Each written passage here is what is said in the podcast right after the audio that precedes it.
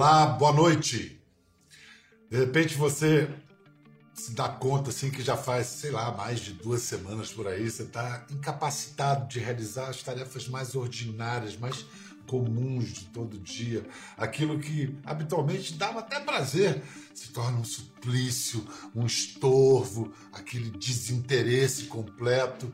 Pois é, segundo a Organização Mundial da Saúde, esse é o quadro de depressão. Um transtorno mental que pode vir acompanhado de outros sintomas, como perda de energia, aumento ou redução do apetite, aumento ou redução do sono, ansiedade, dificuldade de concentração, inquietação, aquela coisa que não cabe no peito, desesperança. Durante a pandemia, sem poder sair de casa, e mesmo aqueles que têm que sair de casa, ficamos com medo de sair de casa, com medo de ficar doente, com medo de morrer, com medo de perder alguém, que alguém morra, com medo de perder o emprego, com medo de perder o amor, com medo do futuro. Tantos medos, ameaças reais ou imaginárias, todos nós sentimos na pele, em diferentes graus. Mas os agentes e profissionais de saúde vivem tudo isso ao máximo, a enésima potência. Todos esses fatores de risco que são clássicas aberturas para ansiedade e depressão.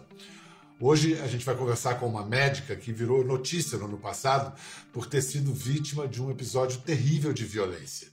As agressões aconteceram no dia 30 de maio, no Grajaú, zona norte do Rio. Sem conseguir descansar por causa de uma festa que acontecia numa casa ao lado, a médica disse que perdeu a cabeça e quebrou vidros e um retrovisor deste carro importado. Com medo, Ticiana saiu correndo e logo foi alcançada por um grupo que começou a espancá-la. Que consequências esse episódio pode ter trazido para a vida dela?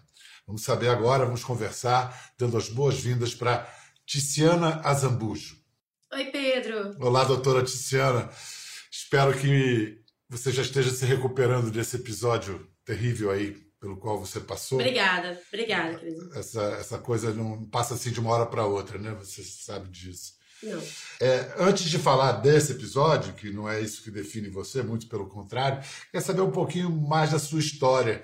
É, na sua formação de médica, qual a sua especialização na área de saúde? Pedro, eu sou anestesiologista, que é o um profissional especialista mesmo na prática da anestesia, e médica intensivista também. Bom, pelo que eu sei, são atividades muito demandadas, muito necessárias em tempo, um tempo como esse de pandemia, por exemplo. Para entubar um paciente, você tem que anestesiar esse paciente. Os hospitais geralmente tinham um time de anestesistas e nós aqui íamos entubar os pacientes, íamos pegar os acessos venosos desses pacientes, íamos fazer os, os procedimentos mais invasivos. E a gente falava que a gente enfiava a cara na caverna do Covid. Porque quando você passa um tubo pela garganta de uma pessoa, conecta diretamente ao pulmão que é onde está a fonte primordial de vírus. A gente, assim, olhava de cara pro vírus. Uhum. Era, é, era essa a nossa realidade, todos os dias. Todos os plantões. Eu fico imaginando que, além do número de horas que deve ter aumentado, né, essa demanda tremenda, que, quais, quais eram os outros fatores de estresse assim, que podem afetar a saúde mental de um profissional e que você, a que você foi submetido? Falta de logística, falta de recursos, desencontro de informações então, a gente chegou a ver, foi até denunciado no início dos hospitais de campanha e alguns hospitais também especializados em receber pacientes com Covid-19, em que começou a faltar sedativo, começou a faltar opioide, analgésicos, drogas básicas para você conseguir não só entubar, mas manter o paciente vivo, manter o paciente sedado. É, a gente chegou a, a, a, a saber e ver atrocidades como é, entubar um paciente somente com relaxante muscular. E assim, é, havia paciente que parava, é, fazia parada cardíaca é, por infarto, por dor durante a intubação, porque não tinha recurso. Outra coisa que foi extremamente estressante era a falta de equipamento de proteção individual.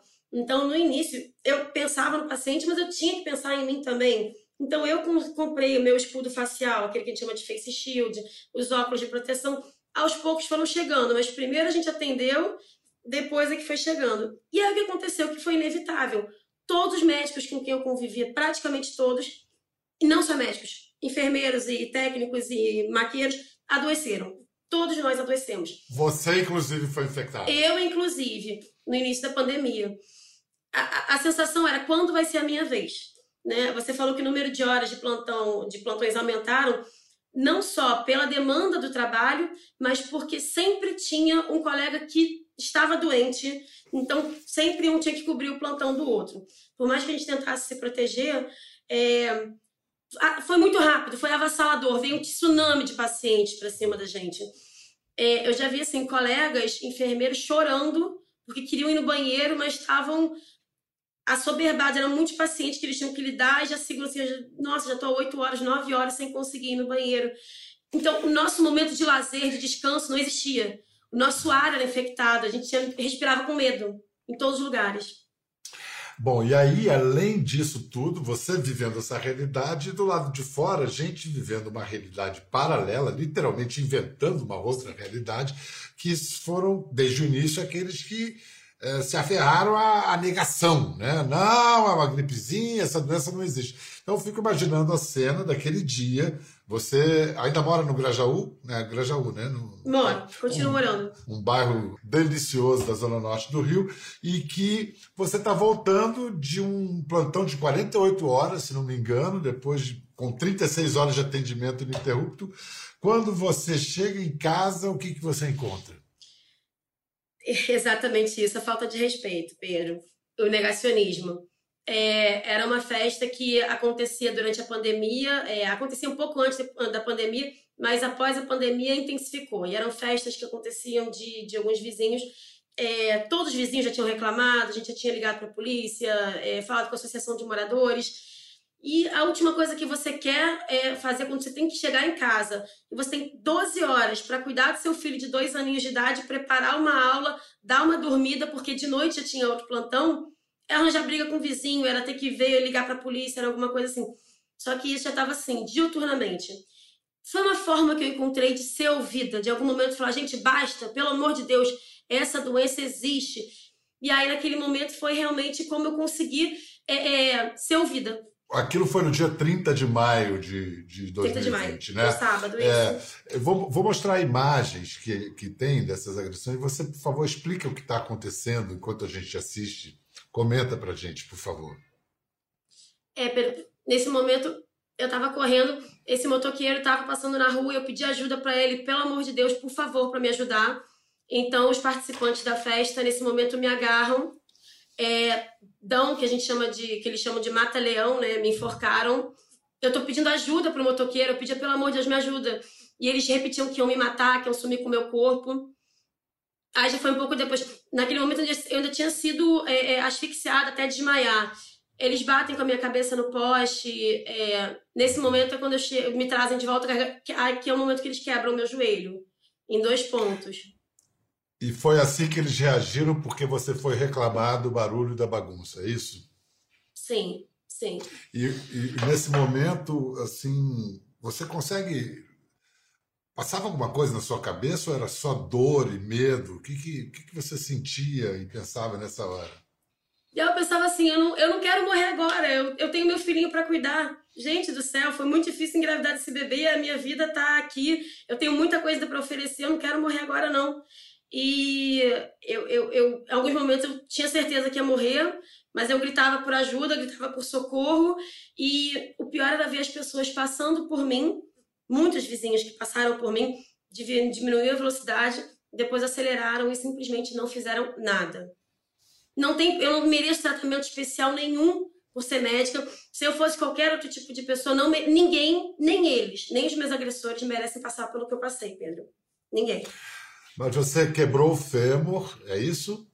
Foi. O fêmur e a tíbia e um ligamento do joelho. Foi. Precisou de cirurgia. Agora, você voltou a trabalhar é, depois disso.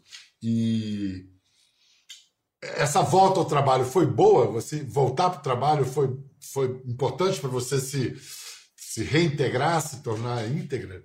Pedro, é o que eu gosto de fazer. É, é o que eu gosto de fazer. É abrir livro de, de, de anestesiologia e abrir livro de Peppa Pig. É ser mãe e ser médica. São as duas coisas que eu mais gosto de fazer. Então, assim, quando eu pego um paciente que está morrendo de medo de anestesia, então que está cheio de dor, que foi baleado, que está com medo de morrer, e eu falo, calma, tô aqui do seu lado, eu vou te ajudar. Nossa, é uma sensação assim que eu, eu me sinto útil.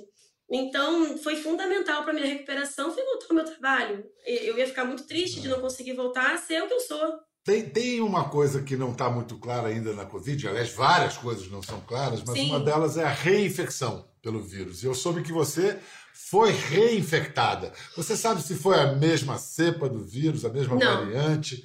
Não. Não sei. Como foi a sua segunda infecção? Foi melhor, pior, mais grave, foi menos grave? Muito pior, muito pior. Na segunda vez, tava essa história de reinfecção lá na Malásia, na Coreia do Sul, alguns casos aqui. E aí começaram alguns casos no hospital de pessoas falando que estavam com reinfecção. E aí, quando eu fiz o teste de, de da tomografia, já acusou que eu estava bem compatível com Covid. Então, eu fiz o de PCR, levou dois dias para sair o resultado, fiz dois exames que eu não acreditava que era possível isso. E realmente veio positivo. Foi a segunda infecção. E aí foi muito rápido. A primeira tomografia de pulmão que eu fiz estava com menos de 25% de acometimento pulmonar. Três dias depois dessa, eu estava com mais 50% de acometimento pulmonar, pneumonia bilateral. A minha saturação em uma noite caiu de 93% para 89%. Eu cheguei no hospital sem conseguir falar o meu nome completo. Ali veio o meu segundo medo da morte dentro de um ano, dentro de menos de seis meses.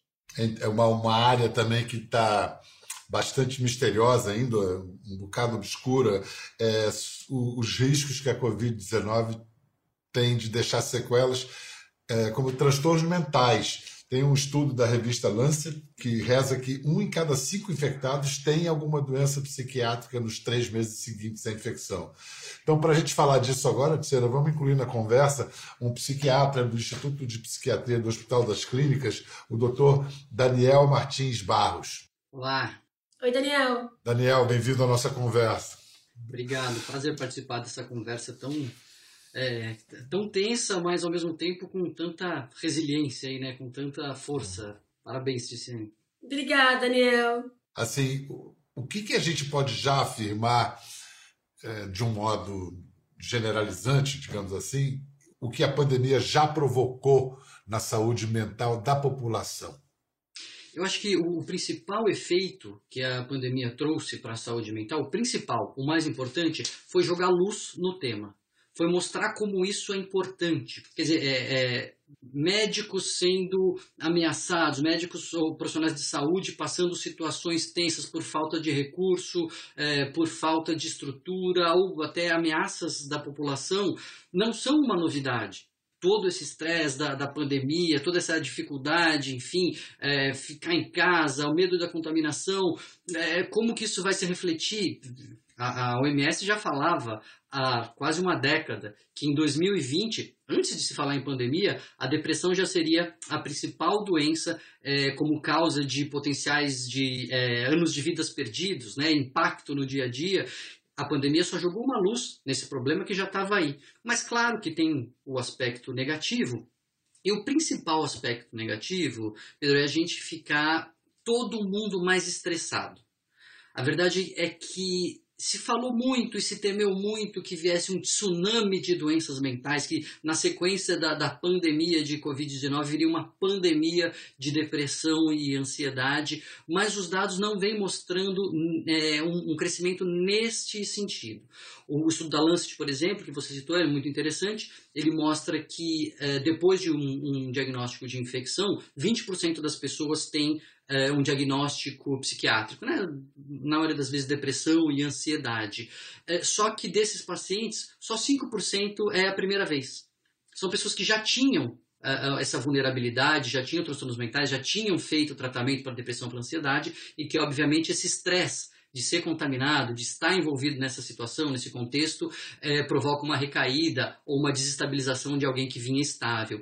Então, é, todo mundo mais estressado, todo mundo mais tenso, todo mundo mais preocupado. Isso aumenta o risco global, né? Aumenta o risco de pessoas que já estão até mais do limite, etc. É, e a gente precisa ficar mais atento. E felizmente a gente está mais atento, eu acho que a, a esse tema. Mas uma, uma, dúvida minha, a gente fala muito do, do, dos quadros psíquicos e do sofrimento emocional provocado pelo isolamento. Mas e aqueles que não têm escolha, que têm que sair para trabalhar, ganhar a vida, enfrentar transporte público lotado, fila, aglomeração, queira ou não queira? Esses também estão expostos a riscos e danos para a saúde mental. Quais são? Sem dúvida, sem dúvida. Sobretudo no começo, quando a, a coisa era mais desconhecida, né? aquele quadro que a Tiziane estava é, é, colocando tão bem, a gente não sabia de onde vinha, como é que pegava, o que, que era, o que, que não era, etc. Você ser obrigado a sair é, era um estresse um muito grande. É, a pandemia, eu até faço essa analogia, é mais ou menos como um tiroteio ali na porta da sua casa, né? É, Óbvio, nem todo mundo que sair vai tomar um tiro, mas se você puder ficar em casa, você vai sair para quê? Né? Agora, se você tem que sair, então coloca o colete à prova de bala, coloca o capacete, que, né, enfim, tem, tem a, a, preocupação se você é obrigado a sair. Como é que você consegue reconhecer, como é que a gente pode reconhecer na gente mesmo, quando deixa de ser uma angústia ou uma ansiedade é, normais, naturais, e passa a ser patológico, passa a ser doença? É, acho que é uma das coisas mais importantes que a gente pode falar para as pessoas, viu, Pedro? Porque é, esse momento de você ajudar alguém, alguém que está em crise, alguém que está ali numa situação de sofrimento, né, naquele estresse, uma das coisas mais eficazes que você tem para fazer é se colocar à disposição e validar o sentimento do outro. É, é, validar assim, tudo bem você está sentindo isso. Estou dizendo tudo isso porque a primeira coisa que a gente tem que dizer para as pessoas é, é que é normal se elas não estão bem. Agora, essa, essa tristeza está me paralisando, como você colocou na abertura, muito bem. É, é uma ansiedade que não me permite descer na porta do prédio para pegar uma, uma entrega. É, um, é uma ansiedade que eu tenho que voltar para o trabalho, mas de voltar para o trabalho, pensar nisso já me dá uma taquicardia, eu começo a suar, tenho uma sensação de desmaio ou é um desânimo tão grande que eu não consigo mais responder os e-mails do meu chefe. Eu, eu, eu, vou abrir o computador, eu não, não tenho força. Opa, essas emoções saíram do controle. Essas emoções estão trazendo um impacto, um prejuízo na sua vida, você percebeu e não está conseguindo reagir é, por conta própria. Né? Isso já sinaliza realmente um risco maior disso ser um, um quadro patológico, né? um transtorno, e precisa de atenção profissional. Agora, Daniel, Tiziana, tem esse aspecto terrível da pandemia que as pessoas perderem é, é, entes queridos, gente amada e não poderem se despedir, não poderem viver o luto. É, você, Tiziana, você deve ter tido essa experiência de, de receber uma pessoa e ter que separar essa pessoa de sua família. E como é que você tenta amenizar esse sofrimento, tanto de quem fica como de quem vai? Pedro, era realmente muito pesado. O que a gente tentava fazer, enquanto o paciente estava consciente, estava acordado, quase todos os hospitais que eu trabalhei, a gente conseguia ter um celular. Então a tecnologia ajudou muito a diminuir a distância. Então a gente é, dava seis horas da tarde, já que não tinha visita dos familiares, a gente deixava o celular dez minutinhos com cada paciente, conseguia fazer uma ligação, uma videoconferência, conseguia falar com seus familiares. Olha, os pacientes não contavam os dias, as horas, já contavam assim, os, os, minutos para chegar a hora de, de, de, celular. Aquilo ali era realmente muito. É, trazia um alívio. Você era melhor do que qualquer remédio que a gente podia dar, era uma, a hora de falar um pouquinho com a sua família. Foi uma hora que a gente conseguia aliviar. Mas em muitos momentos, é, a gente tinha que avisar para a família: olha, vou entubar agora a sua mãe. E ela falou, doutora, deixa eu me despedir rapidinho. É, é, ela vai sair dessa, né? E o que eu falo? Ah, vai sair bem? Eu falo, Olha, não tem, não tem como saber, a gente está fazendo todo o melhor. Então, é, eu já fui essa ponte, esse canal entre é, é tecnológico, com a tecnologia no meio, para a mãe se despedir da filha que ia ser entubada, sem a gente saber que ela, se ela ia melhorar ou não. Eu fui, assim, a última pessoa que muitas, muitos pacientes viram.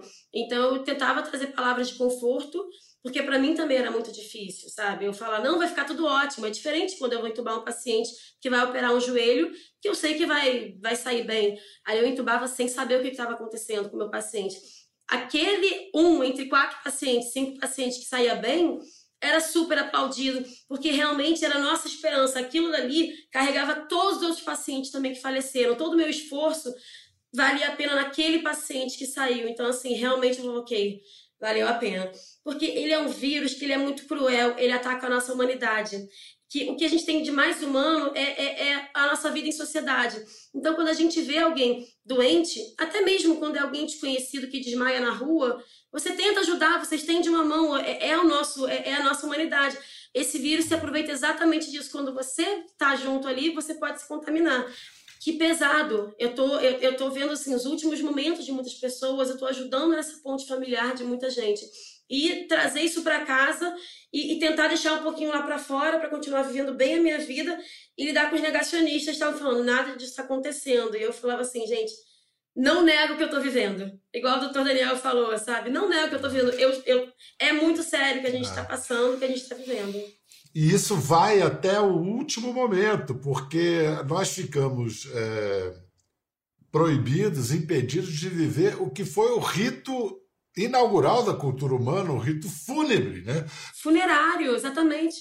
Como é que, eh, Daniel, a falta do ritual fúnebre afeta o luto, essa, esse luto que todos temos que viver quando a gente perde alguém. Isso é um fator de risco para um, um, um, luto é, prolongado, né? para um, um luto virar uma depressão, porque luto às vezes até parece um quadro depressivo, né? a pessoa fica desanimada, a pessoa fica chateada, a pessoa fica sem energia, é desmotivada, mas com o tempo esses sintomas vão passando e a dor vai virando saudade, vai virando lembrança. Só que quando o, o, a despedida não é feita, quando o ritual próprio daquela cultura não é feito, aumenta o risco de a pessoa não conseguir é, é fazer essa, essa passagem. Né? Eu chamo o, o luto, no, no, livro que eu escrevi, eu chamo de o amargo remédio. Porque ele, o luto é amargo, né? o luto é uma dor, o luto é uma, uma tristeza é, na, na, sua expressão máxima, então ela, é, ela é amarga. Mas ele é, é um remédio no sentido de que se realmente aquilo acabou, você precisa aceitar aquela perda para poder seguir com a sua vida até honrando quem se foi. Entre as coisas que surgiram, que a gente viu com muita transparência aspectos é, horríveis de nossa sociedade, mas também apareceram coisas é, manifestas como a solidariedade. Um desses gestos de solidariedade a gente vai conhecer agora, que foi um projeto de memorial, justamente o que você falou, honrar, honrar a memória. Então, o, o, arquiteto Leonardo Fernandes idealizou, em parceria com a Rede Nacional de Apoio às Famílias e Vítimas da Covid e a Prefeitura de São Paulo, totens urbanos em tributo aos mortos da Covid-19. Vamos ver o nosso mini documentário.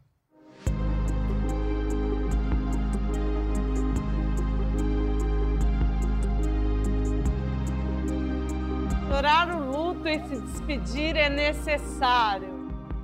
Estávamos acostumados com orações, louvor, com hinos, leitura da Bíblia e nada disso foi possível, infelizmente.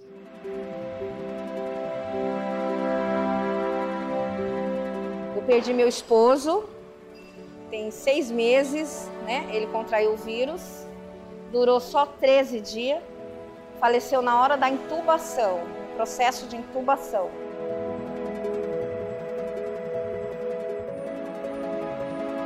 Meu tio era muito especial para mim, aquele que era o protetor, que às vezes me buscava na escola. E ele teve um, como se fossem uns sintomas de gripe. Só que isso foi se agravando à noite. Nós resolvemos fazer num grupo de família uma oração ali conjunta. Justamente no momento em que nós estávamos orando, ele teve três paradas cardíacas e foi a óbito.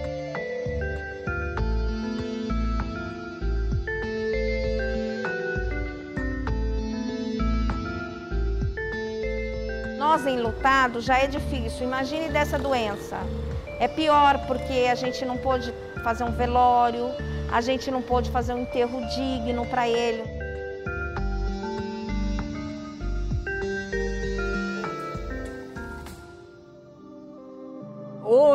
Hoje, eu vejo quanto é importante o ritual da despedida. É difícil você se despedir de um caixão, porque o que eu vi ali foi um caixão. Eu não vi o meu tio.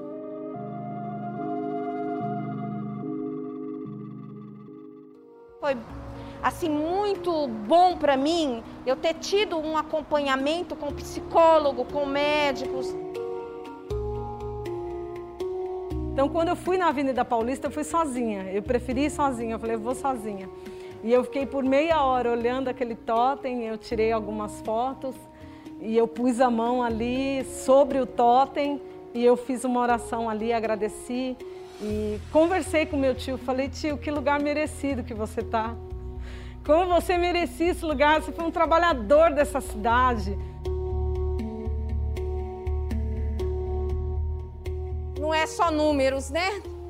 Igual coloca, não está só na estatística como números. Que, que, beleza de iniciativa, né? Como nós, humanos, precisamos de símbolos, né? Precisamos ritualizar e simbolizar. Sensacional. Tem, tem duas coisas que, que me chamaram a atenção. É linda a iniciativa, né? Mas duas coisas que, que eu fiquei refletindo enquanto eu via. É, uma é quando uma das personagens diz que é duro você se despedir de um caixão, né? E, e uma coisa que a gente tem muita dificuldade, eu tinha uma dificuldade particular e aí fui estudar é, e, e dividir o conhecimento que eu, eu peguei para mim e eu acho que ajudou outras pessoas também, é o que falar para alguém que está de luto. O que você tem de bom para falar, que me lembrou é, esses totens, são bons momentos com aquela pessoa que se foi. Ressaltar as coisas boas é sempre um, um alívio, né? porque é o que fica, é o que a gente deve levar para a nossa vida. A gente vai para um rápido intervalo, mas você está falando das coisas que a gente deve levar. Eu quero que vocês façam um rápido exercício de imaginação e pensar no que, que pode ser transformador é, para o bem e para o mal também, depois que isso passar, quando passar, se passar, como vai passar. Né? De que maneira isso pode nos transformar e transformar a relação de toda a sociedade com a, a doença mental. Tiziana, você como médica que, que se expõe diariamente para lutar pela vida dos outros e que passou por esse, esse episódio terrível de agressão, é, o que, que você acha que, que pode mudar é, para melhor na sua prática é, profissional? Eu acho que todo mundo que cuida, em algum momento, deveria passar pela situação de ser cuidado. Isso, assim, é, você vê o outro lado, você vê o lado do paciente, você apertar o botãozinho esperar alguém chamar e não ser aquela pessoa que fica, ai meu Deus, o paciente está de novo chamando, pô, vou esperar cinco minutinhos. Vamos acolher, vamos entender o que, essa pessoa está passando. Assim, é, é, ela está com tanta dificuldade de, de, de lidar com aqueles sentimentos que está transbordando em ansiedade que virou um infarto, que vira uma paralisia na perna, que vira sintomas físicos verdadeiros que não tem uma causa física verdadeira, mas tem uma causa psíquica. Nós, como médicos, muito treinados na parte mecânica, um rim, um glomérulo, é, uma veia, mas pouco da parte humana e é muito mais importante, é muito mais importante. É, então, assim, eu estou conseguindo lidar muito melhor com essa humanidade, acolher melhor meus pacientes, entender mais o lado dos meus pacientes. Eu acho que isso é o que a gente, é, que eu vou levar para minha prática clínica. Agora, como a humanidade, como você falou, não sei se a gente vai sair, se a gente vai sair melhor, como a gente vai sair, a gente vai sair. Se vai ser melhor ou pior, não sei, a gente vai sair em algum momento. E parem de negar a ciência, a gente está fazendo bem para vocês. Tá? Essa coisa que vocês recebem no WhatsApp, que os médicos não, não querem que você saiba, não existe a matéria na faculdade, a gente não tenta esconder nada. Pelo amor de Deus, a gente tenta, a gente tem o maior carinho mesmo com o paciente, a gente estuda para ajudar mesmo. Então, assim, acredita também na gente. Daniel, é, eu tenho uma, uma frase que parece pessimista, mas eu, eu explico que ela não é, viu, Bial? É, eu digo que se tem uma coisa que a história ensina, é que a gente não aprende nada com a história. Porque você vê as histórias das pandemias, é, são todas iguais, assim, é, é impressionante. Mas isso não é pessimista, porque eu, eu não acho que a pandemia veio é, com um, um, propósito de nos ensinar. Eu acho que quem é, é quem está afim, quem quer evoluir, aprende. Como em qualquer adversidade, é o caso da Tiziane, né? Assim, passou uma situação terrível e é, cresceu com aquilo. Então a pandemia ela pode nos fazer crescer. Como? Se a gente mudar as estruturas dos problemas que ela revelou. É, a saúde mental é uma coisa importante, a saúde mental das pessoas, as diferenças de gênero que a pandemia é, exacerbou, né? Você vê cientistas mulheres decaindo na sua produção científica e os homens não sem quase sem impacto com o holofote que a pandemia coloca nesses problemas, eu acho que a gente pode talvez caminhar mais rápido em, em algumas direções. Né? Mas não é que essa pandemia veio uh, nos ensinar grandes coisas, não. A gente que tem que ser esperto e tentar aprender. Muito obrigado, doutor Daniel Martins de Barros. Obrigado, Tiziana Zambujo. e quero agradecer o trabalho que vocês, profissionais de saúde, estão fazendo Vocês contam com, com a nossa enorme admiração, toda a solidariedade possível. Obrigada, Biel. Cuidem-se. Valeu. Quer ver mais? Entre no Globoplay. Até a próxima.